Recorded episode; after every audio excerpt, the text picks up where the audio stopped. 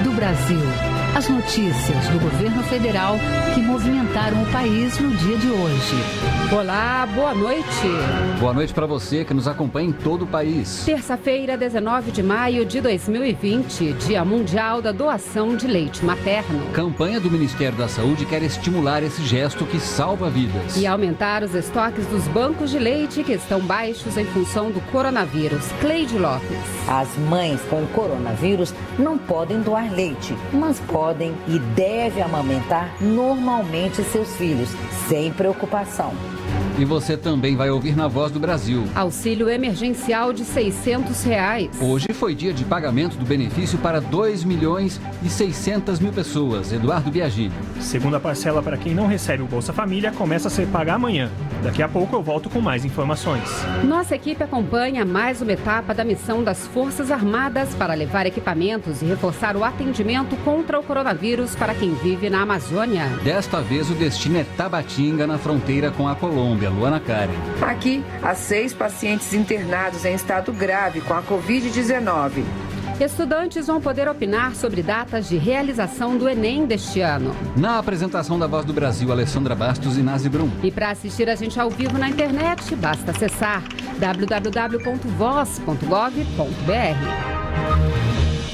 Hoje é o Dia Mundial de Doação de Leite Humano. Esse simples gesto, que pode salvar vidas, é essencial para milhares de bebês que nascem prematuros no Brasil todos os anos. Os bancos de leite do país são reconhecidos internacionalmente pela eficácia. Mas neste momento de pandemia estão em baixa e precisam de doação. É, e é importante lembrar, Alessandra, que o Ministério da Saúde faz um alerta: as mães com coronavírus podem amamentar normalmente seus filhos, mas não podem doar leite.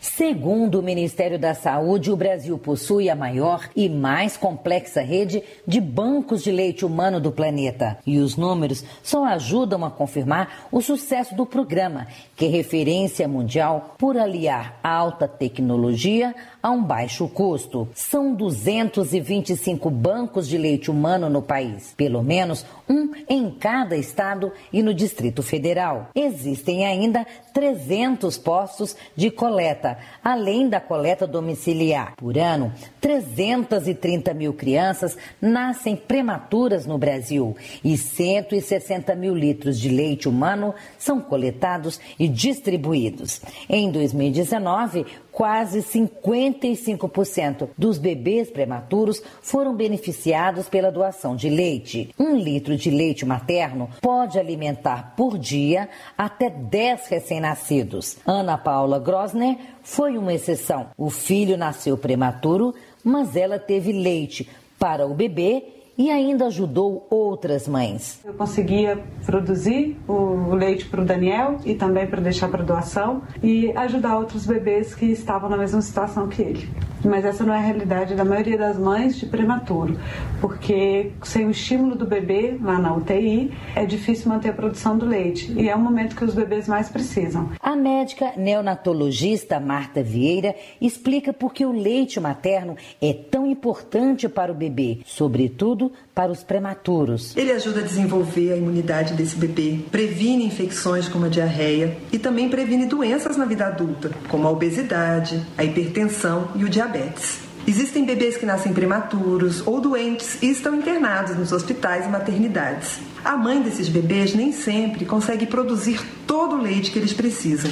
E é nesse momento que o leite doado vai ajudar esses bebês a sobreviverem e se desenvolverem. Nas comemorações do Dia Mundial de Doação de Leite Humano, o governo brasileiro quer aumentar os estoques dos bancos, que estão baixos pela ocorrência da pandemia. O Ministério da Saúde realizou hoje uma transmissão ao vivo pela internet para promover a doação e informou que o coronavírus não é transmitido pelo leite materno. As mães com coronavírus não podem doar leite, mas podem e devem amamentar normalmente seus filhos, sem preocupação. É o que explica a assessora de saúde da criança e aleitamento materno do Ministério da Saúde, Amanda Moura. É importante mulheres entenderem assim, para a doação, nesse momento ela está impedida, mas para amamentar o próprio filho, é recomendado que ela mantenha a amamentação para aquele bebê vai ser muito importante, porque o leite materno traz vários outros benefícios. E o leite materno não transmite o coronavírus, a Covid-19. Toda mulher que amamenta é uma possível doadora de leite. Para doar, basta ter boa saúde e não tomar nenhum medicamento que interfira na amamentação. Para isso, basta entrar em contato com um banco de leite mais próximo da sua cidade ou ligar para 136, número do Disque Saúde. Reportagem Cleide Lopes. Começou a funcionar hoje no país um sistema de teleconsulta para ajudar profissionais de saúde que estão lidando diretamente com pacientes da Covid-19. São psicólogos e psiquiatras prontos para atender profissionais que estão com problemas de estresse, alteração do sono e depressão, por exemplo. O serviço é voltado a profissionais de saúde que trabalham no SUS e será feito por meio do telefone 0800 644 6543. O atendimento será feito por psiquiatras e psicólogos com parceria do Hospital das Clínicas de Porto Alegre e de várias universidades federais. Foram investidos 2 milhões e 300 mil reais. O sistema vai funcionar de segunda a sexta, das 8 da manhã às 8 da noite. A expectativa é atender 10 mil profissionais de saúde, como detalha a diretora substituta do Departamento de Ações Programáticas Estratégicas do Ministério da Saúde, Maria Dilma Teodoro. Ele fazendo contato através do 0800, ele será atendido, a equipe do projeto fará uma primeira avaliação e definirá a abordagem de tratamento mais adequada para aquele profissional. E nessa avaliação, ele também será feito uma análise para vermos se ele tem sintomas muito graves, se ele tem algum risco maior de uma tentativa de suicídio. Então, ele será é, encaminhado também para uma avaliação psiquiátrica. As teleconsultas serão feitas por videochamadas e contarão com o suporte de 36 psiquiatras e psicólogos. A intenção do Ministério da Saúde é evitar que profissionais de saúde que fazem um atendimento direto aos doentes por coronavírus vírus desenvolvam transtornos. É o que explica Maria Dilma Teodoro, do Ministério da Saúde. Se a gente pensar no que nós temos na literatura com relação à síndrome de esgotamento profissional, né, que está associado às questões do trabalho, a proposta nossa é não só a gente cuidar das pessoas que estão agora adoecendo, mas que a gente também venha fazer prevenção para o transtorno de estresse pós-traumático que nesse momento é a, o primeiro momento para que a gente possa cuidar desse profissional, para que ele não venha a desenvolver nenhum transtorno no futuro. Quem procurar o serviço vai receber atendimento com o mesmo profissional do outro lado da linha em todas as sessões. O telefone, lembrando novamente, é o 0800 644 6543. E o Ministério também divulgou hoje informações sobre o Telesus disponível para toda a população. Já são mais de 28 milhões de pessoas atendidas. Esse atendimento é feito pelo número 136, pela internet, pelo aplicativo do SUS e também pela busca ativa. 3 milhões e 400 mil pessoas estão em acompanhamento, 70% delas apresentaram melhora, segundo o Ministério da Saúde. Reportagem Daniele Popov. Cerca de 500 médicos cubanos foram reincorporados ao projeto Mais Médicos para o Brasil. Eles receberam do Ministério da Saúde um registro profissional único para trabalhar no projeto. São profissionais que permaneceram aqui no país e depois do fim do antigo programa Mais Médicos. A iniciativa faz parte do conjunto de medidas para enfrentamento do coronavírus. E mais de 100 mil estudantes da área de saúde se cadastraram para auxiliar no combate ao coronavírus. Desse total, quase 1.500 já tinham sido recrutados por gestores de saúde em estados e municípios. Os alunos convocados trabalham em unidades básicas de saúde, unidades de pronto-socorro, rede hospitalar e comunidades. Podem realizar o cadastro os alunos de medicina que cursam os últimos dois anos da graduação e os alunos de enfermagem, farmácia e fisioterapia que estão no último ano do curso. Os selecionados passam por uma capacitação e têm direito à bolsa de acordo com a carga horária a ser cumprida. R$ 1.045 para 40 40 horas semanais e 522 reais para 20 horas semanais. Hoje foi mais um dia de pagamento da segunda parcela do auxílio emergencial de 600 reais do governo. Teve direito a saque hoje quem é beneficiário do Bolsa Família e tem o NIS, o número de inscrição social com final 2. E hoje também a Caixa começou a pagar a primeira parcela do auxílio para novos aprovados. O calendário de pagamentos segue durante a semana e a gente conversa agora aqui no estúdio com o repórter Eduardo Biagini, que tem os detalhes. Boa noite, Eduardo. Quantas pessoas já receberam a segunda parcela do auxílio emergencial? Boa noite, Alessandra, Nazi e aos ouvintes da Voz do Brasil. Segundo a Caixa Econômica Federal, 3 milhões e 800 mil beneficiários receberam hoje, a, é, entre ontem e hoje, desculpe, a segunda parcela. O calendário de pagamentos para quem recebe o Bolsa Família não mudou. Ele obedece ao final de inscrição do NIS, o número de inscrição social. Ontem, por exemplo, recebeu quem tem o NIS com final 1. O pagamento para esse grupo vai até sexta-feira da semana que vem, dia 29 de maio. Eduardo, e quem não faz parte do Bolsa Família começa a receber quando? Essas pessoas começam a receber a partir de amanhã, Nazi. Nessa quarta-feira recebem os nascidos em janeiro e fevereiro, na quinta, dia 21, os nascidos em março e abril, e assim por diante, incluindo o sábado, dia 23.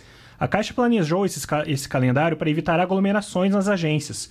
Por isso, esse dinheiro não poderá ser sacado, mas usado com o cartão digital, como explicou o presidente da Caixa, Pedro Guimarães. Pode ser utilizado para pagamento de contas de água, luz, gás, telefone e também nos pagamentos de diversos sites de vestuários, ou seja, roupas, de alimentação, de remédios. Então, nós estamos incentivando o pagamento via digital, também em linha com a redução das filas e das aglomerações mas o saque efetivo em dinheiro só poderá a partir do sábado da outra semana. Então, Eduardo, para não deixar dúvida, para sacar o dinheiro só a partir do dia 30 de maio. Exatamente, Alessandra. O saque só poderá ser feito a partir do sábado da semana que vem, dia 30 de maio. E aí vão ser 12 dias de pagamento, sendo que no dia 30 poderão sacar os nascidos em janeiro e assim por diante, assim por diante até o dia 13 de junho. Eduardo, e aqueles que ainda não receberam a primeira parcela? Nazi, esses começaram a receber a partir de hoje. São 8 milhões e meio de pessoas nessa situação. Hoje foi paga a primeira parcela para quem nasceu em janeiro. Amanhã, quarta-feira, será feito pagamento para os nascidos em fevereiro, e assim por diante. Sendo que no sábado será feito pagamento para quem nasceu nos meses de maio, junho e julho. Lembrando que esse grupo só terá direito ao saque da segunda parcela depois de 30 dias. Alessandra? Obrigada, Eduardo Biagini, pelas informações ao vivo. Reforço no combate ao coronavírus para quem vive na floresta amazônica. A equipe da Voz do Brasil acompanhou mais uma etapa da entrega de equipamentos para um hospital no interior do Amazonas. Os detalhes desta viagem daqui a pouquinho.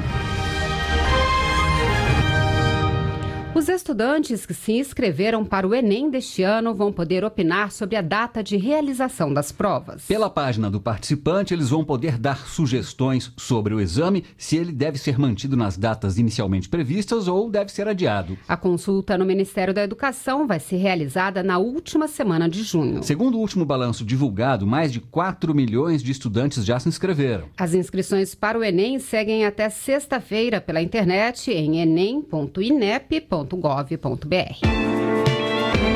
Mais de 350 milhões de reais para ações de ciência e tecnologia que reforcem o combate à Covid-19. O governo está financiando 100 pesquisas, como testes com remédios e o impacto do vírus na saúde das pessoas, e o trabalho de empresas para produzir equipamentos e testes. O investimento em produtos nacionais é considerado estratégico. Vamos conhecer algumas dessas ações na reportagem de Luciana Colares de Holanda. O Ministério da Ciência, Tecnologia, Inovações e Comunicações tem um orçamento extra de cerca de 353 milhões de reais para o enfrentamento à Covid-19, recursos que estão sendo usados em aproximadamente 100 projetos.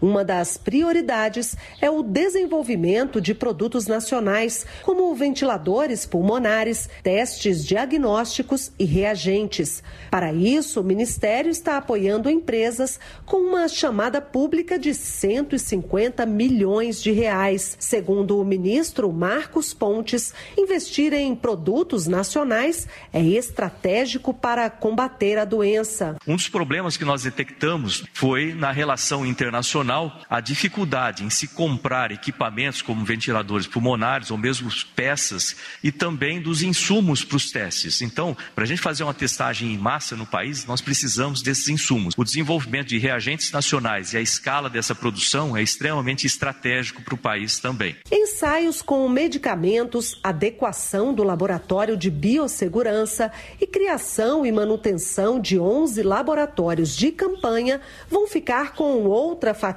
dos recursos e parte dos investimentos vai para as pesquisas nas universidades e institutos científicos por meio de chamada pública do Conselho Nacional de Desenvolvimento Científico e Tecnológico, o CNPq.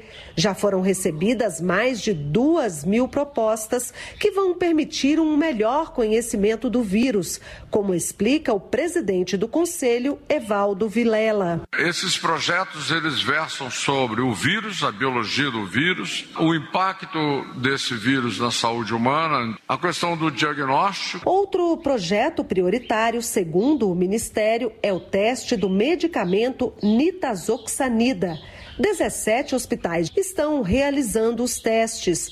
Na primeira fase, que está em estado avançado, participam 500 pacientes e o Ministério convoca novos voluntários para a segunda fase, que também vai testar 500 pessoas podem se apresentar infectados pelo novo coronavírus, que são assintomáticos ou estão na fase inicial dos sintomas.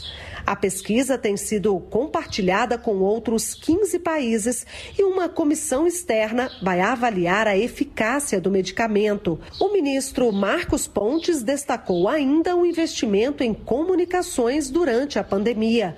Uma das prioridades é interligar as unidades básicas de saúde de todo o país. Inicialmente serão instalados mil novos pontos de internet via satélite em postos de saúde e hospitais. Reportagem Luciana Colares de Holanda. Defesa do Brasil! Defesa do Você ouviu aqui na Voz do Brasil que uma operação das Forças Armadas em parceria com o Ministério da Saúde levou equipamentos e profissionais de saúde para combater a pandemia do novo coronavírus no meio da floresta amazônica. Primeiro, a ajuda chegou a São Gabriel da Cachoeira, um município isolado no Amazonas. E a repórter Luana Karen também acompanhou mais uma etapa da ação que ocorreu em outra cidade amazonense, Tabatinga.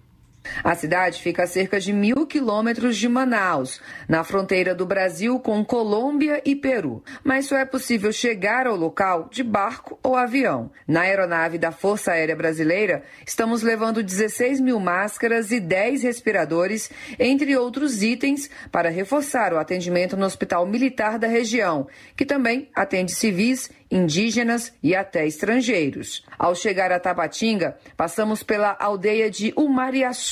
Na entrada, um controle sanitário faz a triagem para evitar que pessoas com sintomas da Covid-19 entrem na região. O indígena Adelino Lucas conta que já foram registrados casos de coronavírus na aldeia e agora as pessoas estão tomando mais cuidado. Não estão preocupados, todo mundo está em casa, tem, tem pessoal também que estão saindo fora, aí a gente dá um conselho, eles estão melhorando, né? Todos eles estão aqui usando a máscara também. Cuidado reforçado também em outros pontos da cidade. Uma barreira sanitária foi montada na fronteira de Tabatinga com a cidade colombiana Letícia. As pessoas só passam de um lado para outro com consulta no médico marcada ou receita para comprar medicamento. A fronteira também está liberada para o trânsito de carga. Ao meio-dia, os equipamentos e insumos médicos enviados pelo Ministério da Saúde chegam ao Hospital Militar de Tabatinga. Aqui, há seis pacientes internados em estado grave com a Covid-19. O agente de endemias, Geucinei dos Santos Mendes, perdeu a mãe por conta da doença e também foi contaminado. Nenhum sintoma, nenhum sintomas mesmo. A gente só ficou em isolamento por precaução, né? E para não contaminar o pessoal de fora também. Ao todo, o Brasil conta com 751 mil indígenas vivendo em 6 mil aldeias. A Secretaria Especial de Saúde Indígena do Ministério da Saúde Saúde é a responsável por coordenar os 14 mil profissionais divididos em 800 equipes multidisciplinares que oferecem atendimento em saúde para os indígenas que vivem em aldeias. Os que vivem na cidade são assistidos pelo SUS. Robson Santos da Silva, secretário especial de saúde indígena, fala sobre o atendimento a essa população. Nosso trabalho aqui é principalmente preventivo, evitando que essa doença chegue às aldeias e corrigindo aquelas necessidades, por exemplo, em caso de contaminação. Com 65 mil habitantes, Tabatinga está localizada no Alto Solimões, região onde vivem 70 mil indígenas de 27 etnias em 236 aldeias. De Tabatinga, no Amazonas, Luana Karen. E hoje faz dois meses que as Forças Armadas estabeleceram centros de comando para atuar contra os impactos do coronavírus. Mas o trabalho de Exército, Marinha e Aeronáutica começou quando os primeiros casos da doença ainda nem tinham chegado ao Brasil. Cerca de 30 mil militares em todo o país trabalham no combate à pandemia uma operação de guerra para combater um inimigo invisível e que pode ser fatal, o coronavírus. Efetivos das três Forças Armadas trabalham na Operação Covid-19. Estão mobilizados cerca de 30 mil militares de todo o país e 7.400 profissionais de saúde militares, como enfermeiros e fisioterapeutas da Marinha, Exército e Aeronáutica, atuam nas áreas mais críticas. Para o ministro da Defesa, Fernando Azevedo e Silva, esse trabalho começou em fevereiro, com resgate dos 42 brasileiros que estavam em Wuhan, na China, primeiro lugar a identificar a pandemia. A operação das Forças Armadas em relação ao coronavírus foi as aeronaves da Força Aérea e buscar os 32 brasileiros em Wuhan.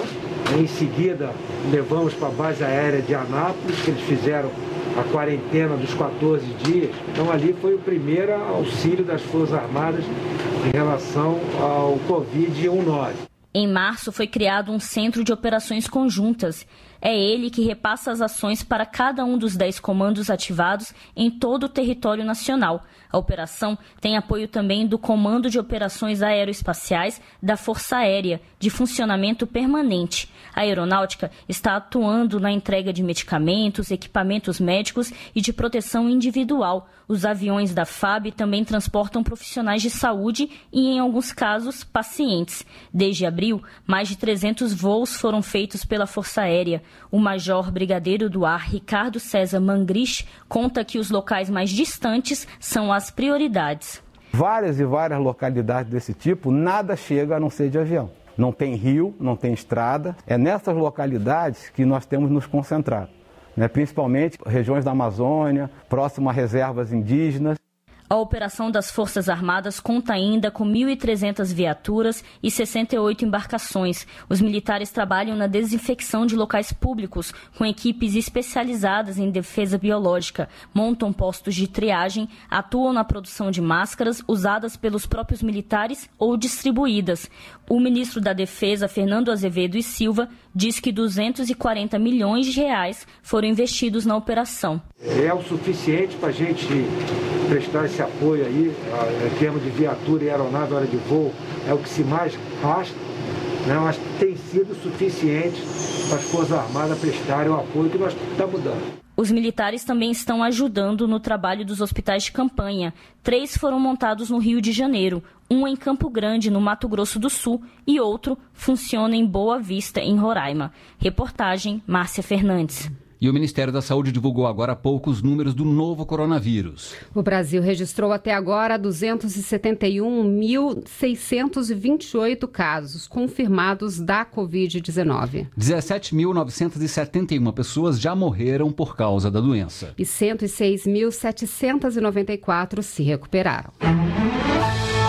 O trabalhador que precisar registrar uma reclamação trabalhista já pode fazer isso pela internet sem sair de casa. O processo dura mais ou menos 15 minutos e o trabalhador só precisa cadastrar o número do CPF e uma senha. Não é possível fazer denúncia anônima, mas os dados não serão divulgados durante a fiscalização. O canal de denúncias faz parte do programa de transformação digital do governo federal. O objetivo é tornar os serviços mais acessíveis, reduzir custos e melhorar a gestão pública. O endereço do portal é gov.br.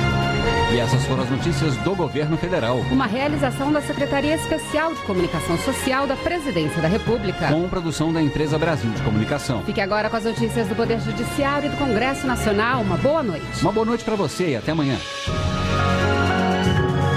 Governo Federal. Pátria Amada. Brasil.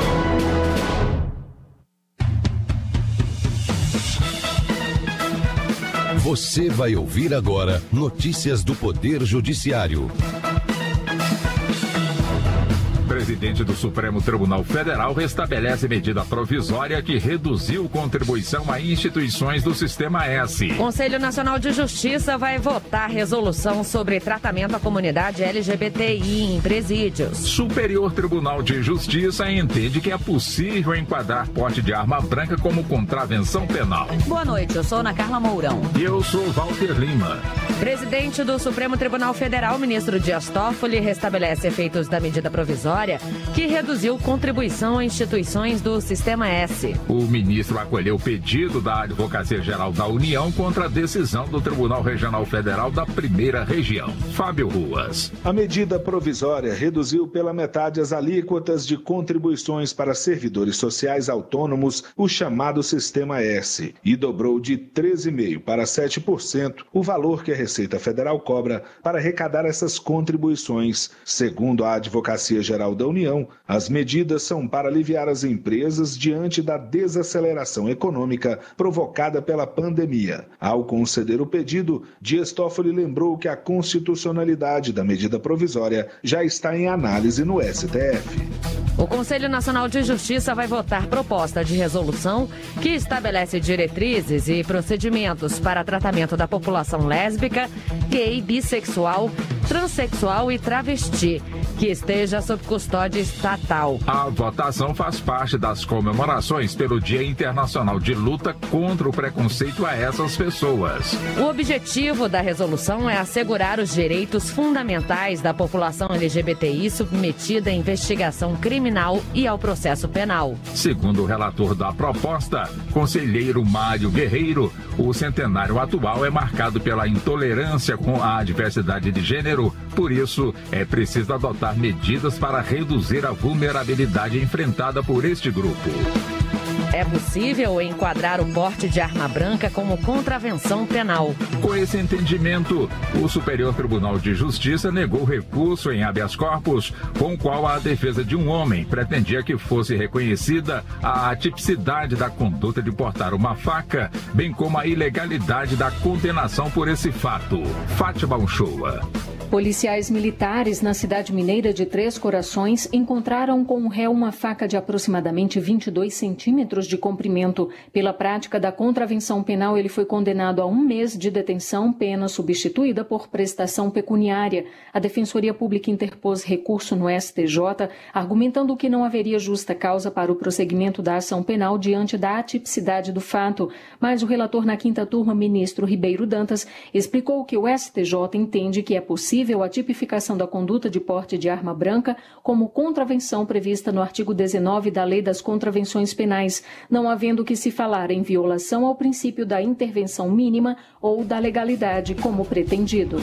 Ministério Público Federal pede investigação policial sobre culto religioso em Benjamin Constant, no Amazonas. Segundo denúncia, pastor não respeitou determinações de isolamento e reuniu mais de 400 pessoas em comunidade indígena. Marissa Almena. O culto teria sido realizado no dia 28 de março na comunidade indígena Feijoal. O Ministério Público Federal pediu que seja investigado possível crime de infringir determinação do poder público destinada a impedir introdução ou propagação de doença contagiosa. A delegacia da Polícia Federal de Tabatinga, no Amazonas, já deu início às investigações. Justiça Trabalhista de Minas Gerais determina que a empresa de aplicativo Ajude motorista a pagar despesas com medidas de proteção contra coronavírus. O motorista da plataforma 99 vai receber 10% de cada viagem para ressarcir despesas com itens de proteção e higienização. Daiane Garcês. O motorista procurou a justiça com vários pedidos relacionados a medidas de prevenção, como fornecimento de materiais e custeio de higienização de veículos. A empresa alegou já ter adotado medidas, entre elas, parceria com outra empresa para desinfecção de veículos e fornecimento de orientações sobre prevenção.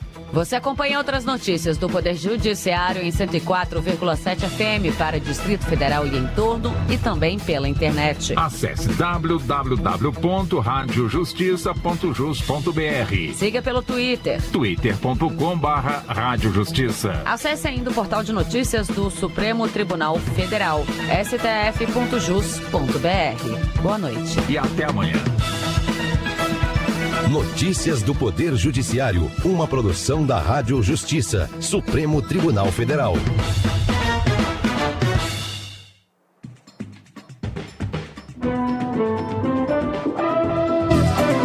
Está no ar o Jornal do Senado.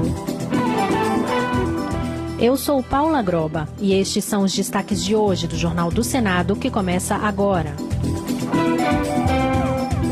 Congresso vai criar comissão para discutir adiamento das eleições municipais. Senado aprova MP que simplifica a venda de imóveis pela União. E plenário vota projeto que adia Enem em períodos de calamidade pública.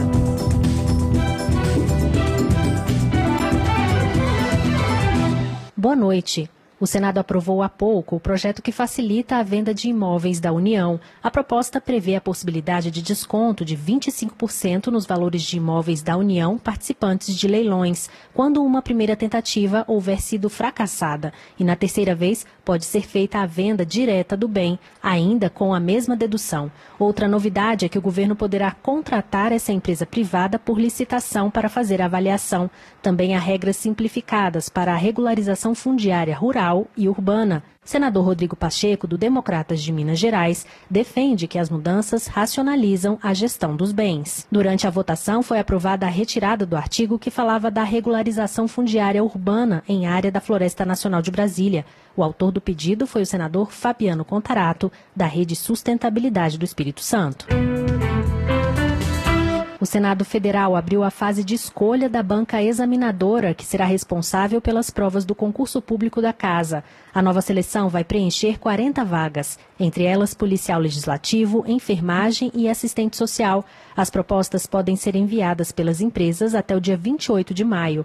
Mais detalhes com o repórter Rodrigo Rezende. O Senado Federal terá um concurso público para diversos cargos, como policial legislativo, enfermagem e processo legislativo. São 40 vagas no total. O concurso está na etapa de seleção da banca que vai organizar a prova, como explica Roberci Ribeiro, presidente da comissão examinadora do concurso. Publicamos um aviso de chamamento às instituições organizadoras de concurso para que apresentassem propostas técnicas para organizar nosso processo seletivo. Roberci Ribeiro destaca que ainda não há previsão de datas para a abertura do edital e para as provas devido à pandemia do coronavírus. O Senado criou um site com informações sobre o próximo concurso. Acesse senado.leg.br, vá até o final da página e localize o banner Concurso Senado Federal.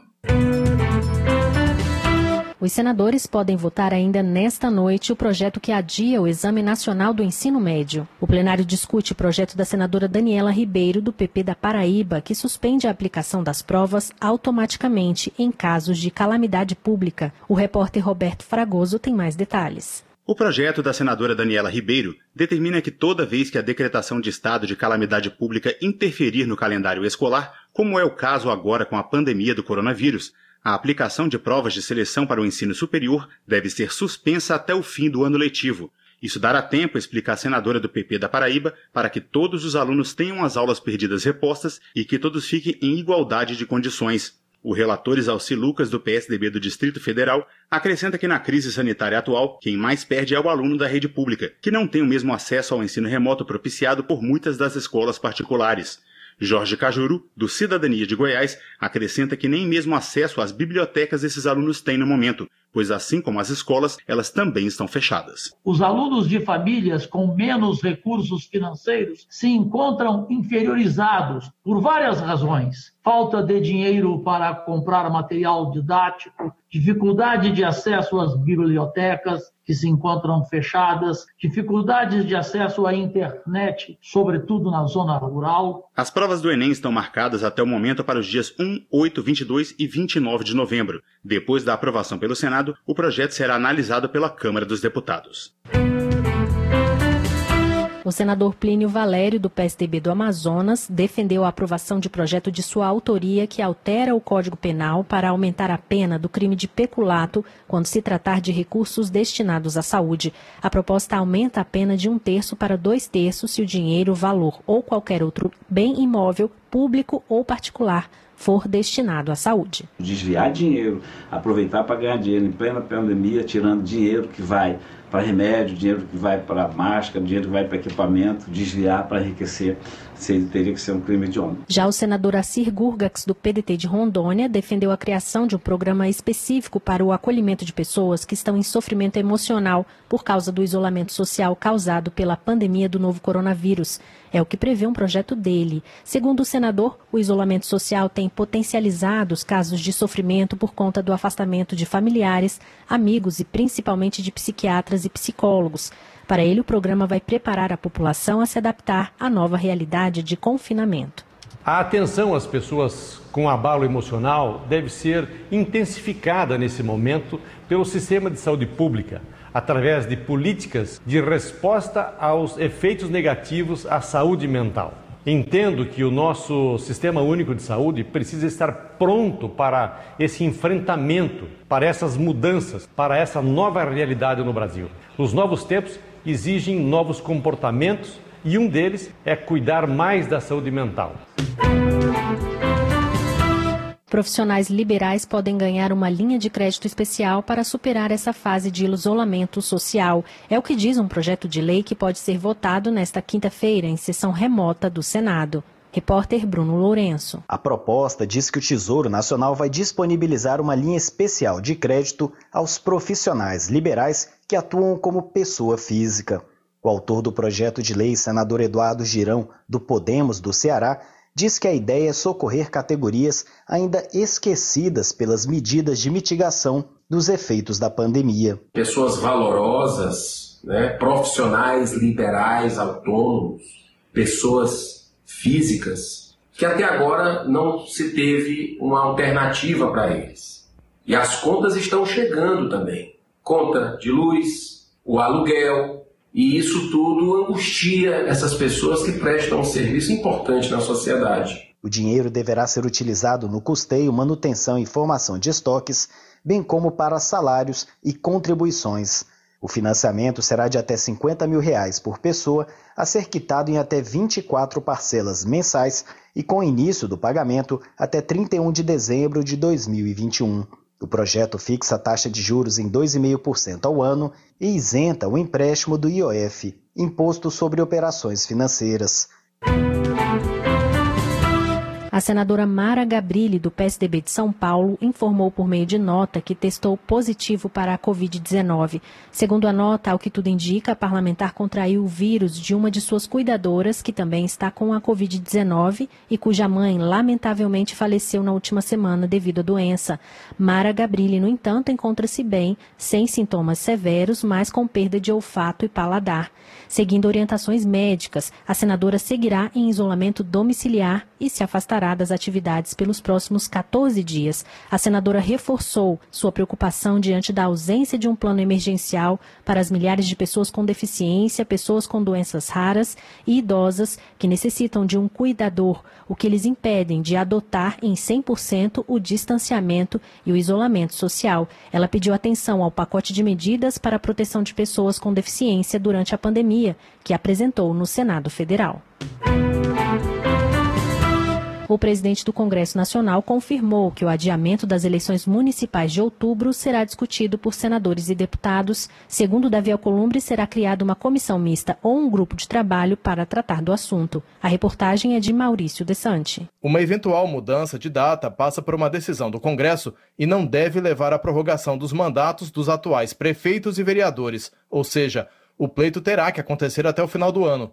O presidente do Senado, Davi Alcolumbre, lembrou que todas as preocupações e cenários serão levados em consideração. Todas as causas, consequências, preocupações. Esse será um ambiente muito produtivo, de muito debate, de muita construção. Será feito a várias mãos. Esse caminho de saída para que a democracia seja fortalecida, saia fortalecida do processo, mas ao mesmo tempo tendo os cuidados necessários para que a gente possa preservar a vida das pessoas, dos brasileiros. O presidente do Senado disse ainda que o fórum de discussão será formado por deputados e senadores, mas ainda não foi definido o melhor formato, se um grupo de trabalho ou uma comissão mista, nem a quantidade de integrantes.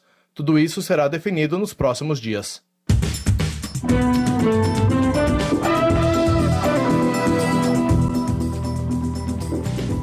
Com trabalhos técnicos de Eliseu Caires, o Jornal do Senado fica por aqui. Acompanhe agora as notícias da Câmara dos Deputados. Boa noite e até amanhã.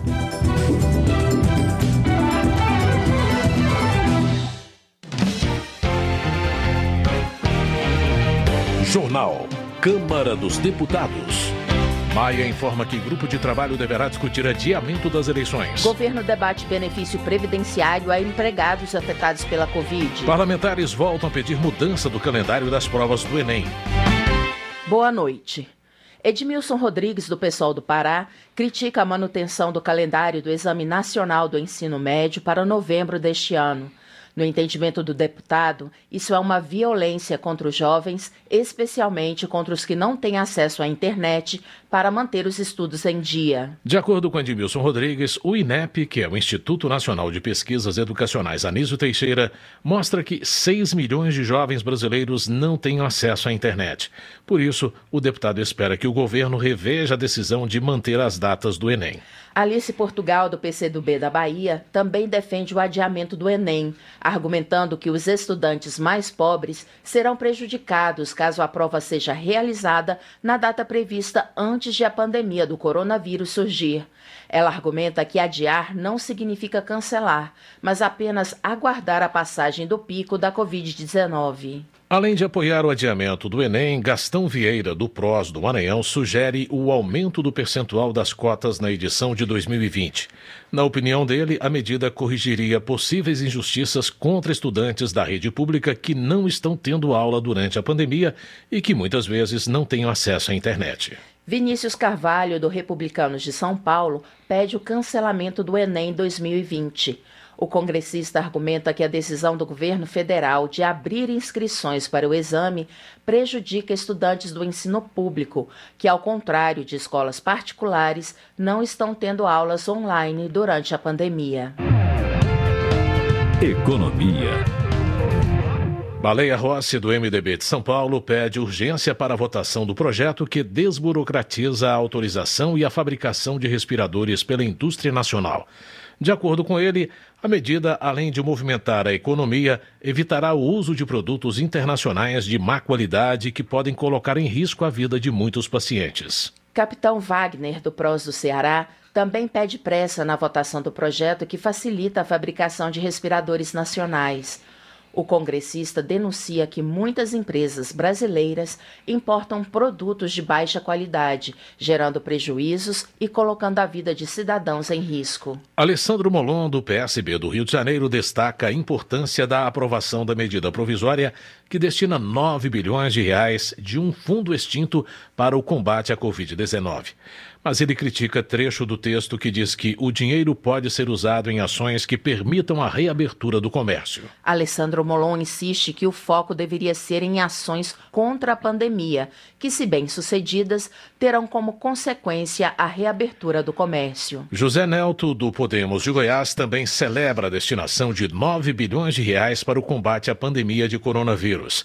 Ele lembra que os recursos estavam parados, impossibilitados juridicamente de ser aplicados para o equilíbrio financeiro e cambial, que eram seus objetivos iniciais. José Nelto acredita que o texto aprovado na Câmara melhora o uso dos recursos, principalmente diante das necessidades provocadas pela crise sanitária. Marcelo Ramos, do PL do Amazonas, chama de populistas medidas que visam expandir o acesso ao crédito durante a pandemia do coronavírus, sem levar em conta os riscos do aumento da inadimplência. Segundo Marcelo Ramos, é preciso achar o meio termo entre a ajuda aos mais necessitados e a preservação do sistema financeiro nacional de forma a dar condições para a recuperação econômica do país no período pós-Covid-19.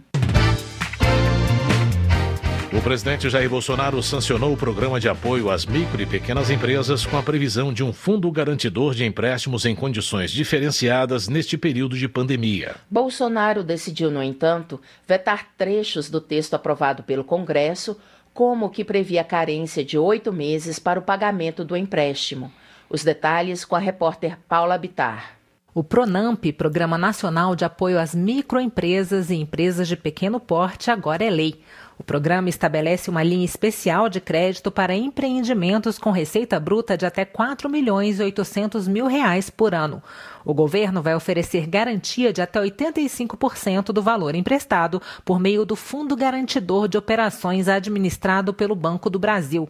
O governo federal vai colocar 15,9 bilhões de reais no fundo para garantir os empréstimos. Esse valor foi negociado, como explicou a relatora da proposta na Câmara, deputada Joyce Hasselmann, do PSL de São Paulo. O projeto veio do Senado com uma proposta de 10 bilhões e 900 milhões de aporte da União para fazer esse empréstimo com juros praticamente subsidiados, porque o spread é muito pequenininho, quer dizer, a remuneração é, do juro desse empréstimo é muito pequenininho. Numa conversa, aliás, em muitas conversas com a equipe da economia, incluindo o ministro Paulo Guedes, nós conseguimos avançar. Chegamos à casa dos 20 bi de aporte do governo, mas depois de conversar com o Tesouro, houve aí um passinho para trás e conseguimos fechar em 15 bi 900. Ou seja, 5 bilhões a mais do que a proposta inicial de aporte da União e o restante vindo dos bancos que participarão desse processo. De acordo com pesquisa realizada pelo Sebrae em parceria com a Fundação Getúlio Vargas, 86% dos empreendedores que buscaram financiamentos tiveram empréstimo negado ou ainda têm seus pedidos em análise. Desde o início das medidas de isolamento no Brasil, apenas 14% daqueles que solicitaram crédito tiveram sucesso.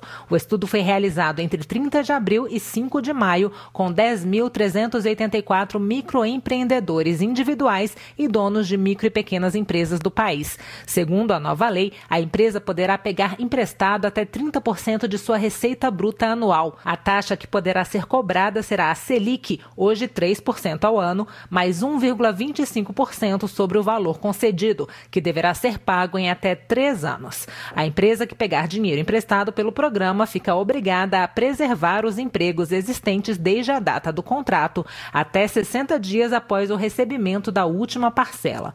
A lei foi sancionada pelo presidente Jair Bolsonaro com cinco vetos. Entre eles, o veto a um capítulo que concedia moratória de 180 dias a empresas e pessoas com dívidas parceladas com a Receita Federal ou com a Procuradoria-Geral da Fazenda Nacional. Também foram vetados o dispositivo que previa carência de oito meses para o pagamento dos empréstimos feitos pelos pequenos empreendedores junto ao Pronamp e o trecho que proibia que bancos participantes do Pronamp negassem empréstimo a empresas com nome sujo.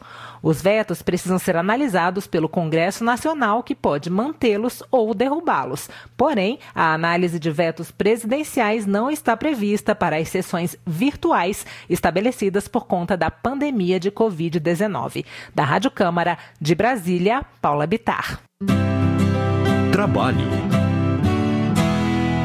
Cacá Leão, do PP da Bahia, lamenta que a contratação dos remanescentes do concurso da Polícia Rodoviária Federal não tenha sido incluída no projeto de ajuda a estados e municípios.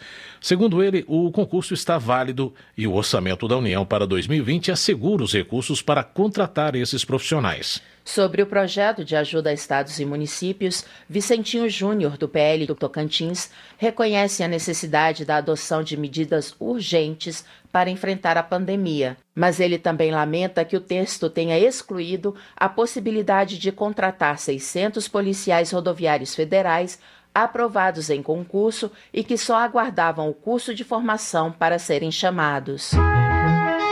Previdência. O governo discute a concessão de benefícios previdenciários relacionados à Covid-19. A sinalização foi dada por integrantes da equipe econômica em audiência pública nesta terça-feira na comissão externa que acompanha as ações de combate à pandemia. A repórter Silvia Munhato tem as informações. O governo sinalizou aos deputados da comissão externa que acompanha as ações relacionadas ao combate ao coronavírus que pode negociar mudanças na medida provisória 927 para facilitar a concessão de benefícios para trabalhadores essenciais afetados pela Covid-19. São benefícios como auxílio-doença, aposentadoria por incapacidade e pensão por morte por acidente de trabalho. Também foi anunciado na audiência que os segurados do INSS poderão em breve ligar para o telefone 135 da Previdência sem créditos no celular ou acessar a plataforma Meu INSS sem pacote de dados disponível. Isso porque vários serviços da Previdência estão sendo feitos por acesso remoto. De acordo com Adriane Ladentim, presidente do Instituto Brasileiro de Direito Previdenciário, o artigo 29 da MP 927 determina que os casos de Covid-19 não devem ser vinculados a questões trabalhistas, exceto nos casos em que essa relação fique comprovada. O Supremo Tribunal Federal acabou suspendendo suspendendo a vigência do artigo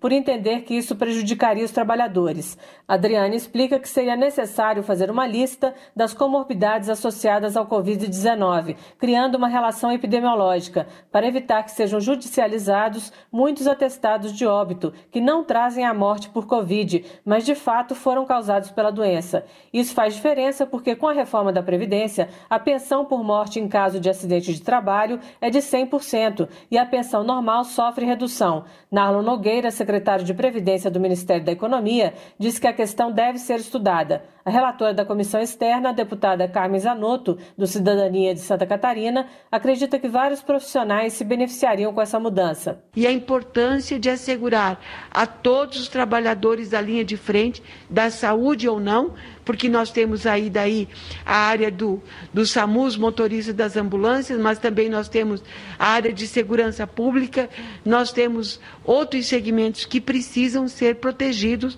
em função desta pandemia e a garantia, se porventura forem a óbito, da sua pensão 100%, que é o mínimo que a sociedade brasileira pode dar de retorno a todos esses homens e mulheres que estão na linha de frente. Narlon Nogueira não concordou, porém, com mudanças na aposentadoria especial que beneficiam o profissional de saúde. Nós não podemos ter a ideia de que uma aposentadoria é, com idade muito precoce é, seja a medida mais adequada para você, de certa forma, recompensar um trabalhador. É, nós temos que reconhecer aquelas situações em que, de fato, é, a atividade que aquele trabalhador desempenha resulta numa perda é, acentuada e acelerada da sua capacidade de trabalho ao longo da vida, que, portanto, é, ele não teria condições de trabalhar até a mesma idade é, que os trabalhadores em atividade comum poderiam trabalhar, é, de outras situações que é, resultam em riscos de morte ou de invalidez e, ou de doença, em que nós temos os, os benefícios adequados para esse tipo de proteção. Hoje tem aposentadoria especial entre 55 e 60 anos de idade os segurados que são expostos a agentes físicos, químicos ou biológicos previamente definidos. Os tempos de contribuição também são menores. O deputado Rodrigo Coelho, do PSB de Santa Catarina, apresentou o projeto de lei complementar para garantir a aposentadoria especial aos profissionais expostos a agentes biológicos com diferença de idade para homens e mulheres, e mesmo que façam uso de EPIs, os equipamentos de proteção individual Que não há EPI é, que neutralize a ação dos agentes biológicos. Então, por mais que as pessoas, né, os enfermeiros, técnicos, auxiliares de enfermagem ou mesmo os médicos utilizem as mais diversas formas de proteção, está é, provado que não tem né, EPI que neutralize ou que impeça né, essas pessoas de, infelizmente, é, se contaminarem, né, sofrerem várias doenças, no especial agora agora o, o, Covid. O presidente do INSS, Leonardo Rolim, disse na audiência que os serviços do Instituto devem ser totalmente digitalizados até o fim de 2021. Segundo ele, a fila de requerimentos de segurados saiu de 2,7 milhões em junho de 2019 para 1,5 milhão agora. Da Rádio Câmara de Brasília, Silvia Minhato. Segurança Pública. Professora Dorinha Seabra Rezende, do Democratas do Tocantins, pede urgência na votação de projeto que garante atendimento a todos os pedidos de socorro por violência doméstica feitos por mulheres durante a pandemia do coronavírus. A deputada lembra que, com isolamento social, o número de denúncias de agressões tem aumentado muito. Dorinha Seabra Rezende também conclama governos estaduais e prefeituras a atuarem na busca por maior proteção às mulheres no período de calamidade pública. Homenagem. Heitor Freire, do PSL do Ceará, registra a passagem do Dia Internacional da Enfermagem, celebrado em 12 de maio, e afirma que os enfermeiros são verdadeiros heróis que têm dado o máximo de si na linha de frente do combate à Covid-19. Luiz Erundina, do Pessoal de São Paulo, pede urgência na votação de projeto que regulamenta a jornada de 30 horas semanais para os profissionais da enfermagem. Ela lembra que o projeto, nesse sentido, tramita na Câmara há mais de 20 anos e visa proteger a categoria que já perdeu mais de 100 trabalhadores para a Covid, segundo dados oficiais. Joênia Wapchana, da rede de Roraima, afirma que é necessário dar mais visibilidade e apoio aos profissionais da enfermagem durante a pandemia de coronavírus. Ela classifica como alarmante o número de mortes de enfermeiros por Covid-19, que, segundo dados oficiais, chegam a 108. Tito, do Avante da Bahia, agradece a todos os profissionais de saúde pelo empenho e dedicação que têm demonstrado no enfrentamento à Covid-19. Ele afirma que os trabalhadores têm se superado, atuando em um sistema de saúde pública historicamente deficiente e agora agravado pela pandemia. Orlando Silva, do PCdoB de São Paulo, diz que tem uma admiração profunda pelos profissionais da enfermagem, que têm se colocado na linha de frente para proteger a população, sobretudo os mais pobres, contra o coronavírus. Presidência. Em entrevista coletiva concedida hoje, o presidente da Câmara disse que deputados e senadores podem definir adiamento das eleições e do Enem nos próximos dias, mas destacou que ainda espera um posicionamento do governo federal. Mais informações com o repórter Luiz Gustavo Xavier. O presidente da Câmara, Rodrigo Maia, anunciou nesta terça-feira a criação de uma comissão mista para debater o adiamento das eleições municipais previstas para outubro, sem a prorrogação dos mandatos dos atuais prefeitos e vereadores. A ideia foi proposta pelo presidente do Senado, Davi Alcolumbre. O grupo, que será composto por deputados e senadores, e, segundo Rodrigo Maia, deve propor um texto que será analisado também pelo Tribunal Superior Eleitoral antes de ir a voto nos dois plenários das duas casas. Rodrigo Maia também concordou com a suspensão do recesso parlamentar do Congresso Nacional em razão da pandemia. Então eu, não, eu acho que a decisão, a ideia do presidente do Congresso foi uma ideia correta e acho que cabe ao parlamento continuar trabalhando né, e começar a discussão, como nós vamos fazer nos próximos dias, sobre a data da eleição, né, para que nós possamos discutir a, a questão da data da eleição. Seria o adiamento da eleição sem prorrogação de mandato. Rodrigo Maia afirmou que aguarda ainda uma decisão do governo sobre o adiamento das provas do Enem previstas para novembro. O Senado deve votar um projeto de decreto legislativo que adia a avaliação. Segundo o presidente da Câmara, se o governo não se posicionar, os deputados vão votar o projeto do Senado e impor a mudança pelo legislativo. O ambiente nas duas casas é pela aprovação do decreto legislativo. Melhor que pudesse vir do presidente uma decisão antes que o Senado e a Câmara tomassem a decisão de votar, para não parecer que foi uma coisa contra o governo. Né? Na verdade, essa demanda do adiamento do Enem vem de todo o Brasil, né? de todas as de muitas famílias. Rodrigo Maia também disse esperar que o presidente da República, Jair Bolsonaro, sancione o mais rápido possível o projeto que concede ajuda financeira aos estados e municípios no combate à crise provocada pela Covid-19. Segundo ele, se o governo adiar muita sanção do texto, pode ser que seja necessário um outro projeto sobre o tema. É, o presidente deve ter os seus motivos para estar tá adiando. Agora, quanto mais você adiar o, apoio a estados e municípios, não é? Como a arrecadação já vem caindo desde o final de março, alguns vão ficar numa situação muito ruim de forma muito rápida. Isso pode acabar gerando a necessidade de uma segunda de uma segunda onda de apoio, né, de um segundo projeto, que não seria bom.